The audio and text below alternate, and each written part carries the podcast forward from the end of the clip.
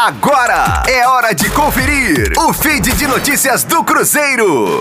Um corpo de conselheiros efetivos e suplentes foi definido no último sábado, dia também do centenário do Cruzeiro. Única candidata à chapa, um novo Cruzeiro, formada por uma composição entre indicados do atual presidente Sérgio Santos Rodrigues e do presidente do Conselho Deliberativo Najib Simões, foi eleita por aclamação para o triênio de 2021 a 2023.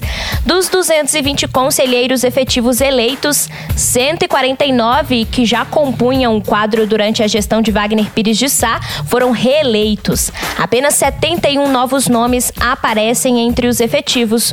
Outros 110 foram eleitos como suplentes. Entre os nomes da renovação no Conselho do Cruzeiro estão Igor Eto, secretário de Estado do governo de Minas Gerais, e Clésio Andrade, ex-vice-governador do estado entre 2003 e 2006 e ex-senador de 2011 a 2014.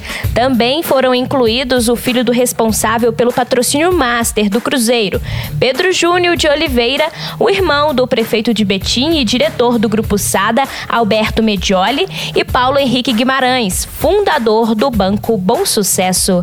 Rosane Meirelles com as informações do Cruzeiro na Rádio 5 Estrelas. Fique aí! Daqui a pouco tem mais notícias do Cruzeiro. Aqui, Rádio 5 Estrelas.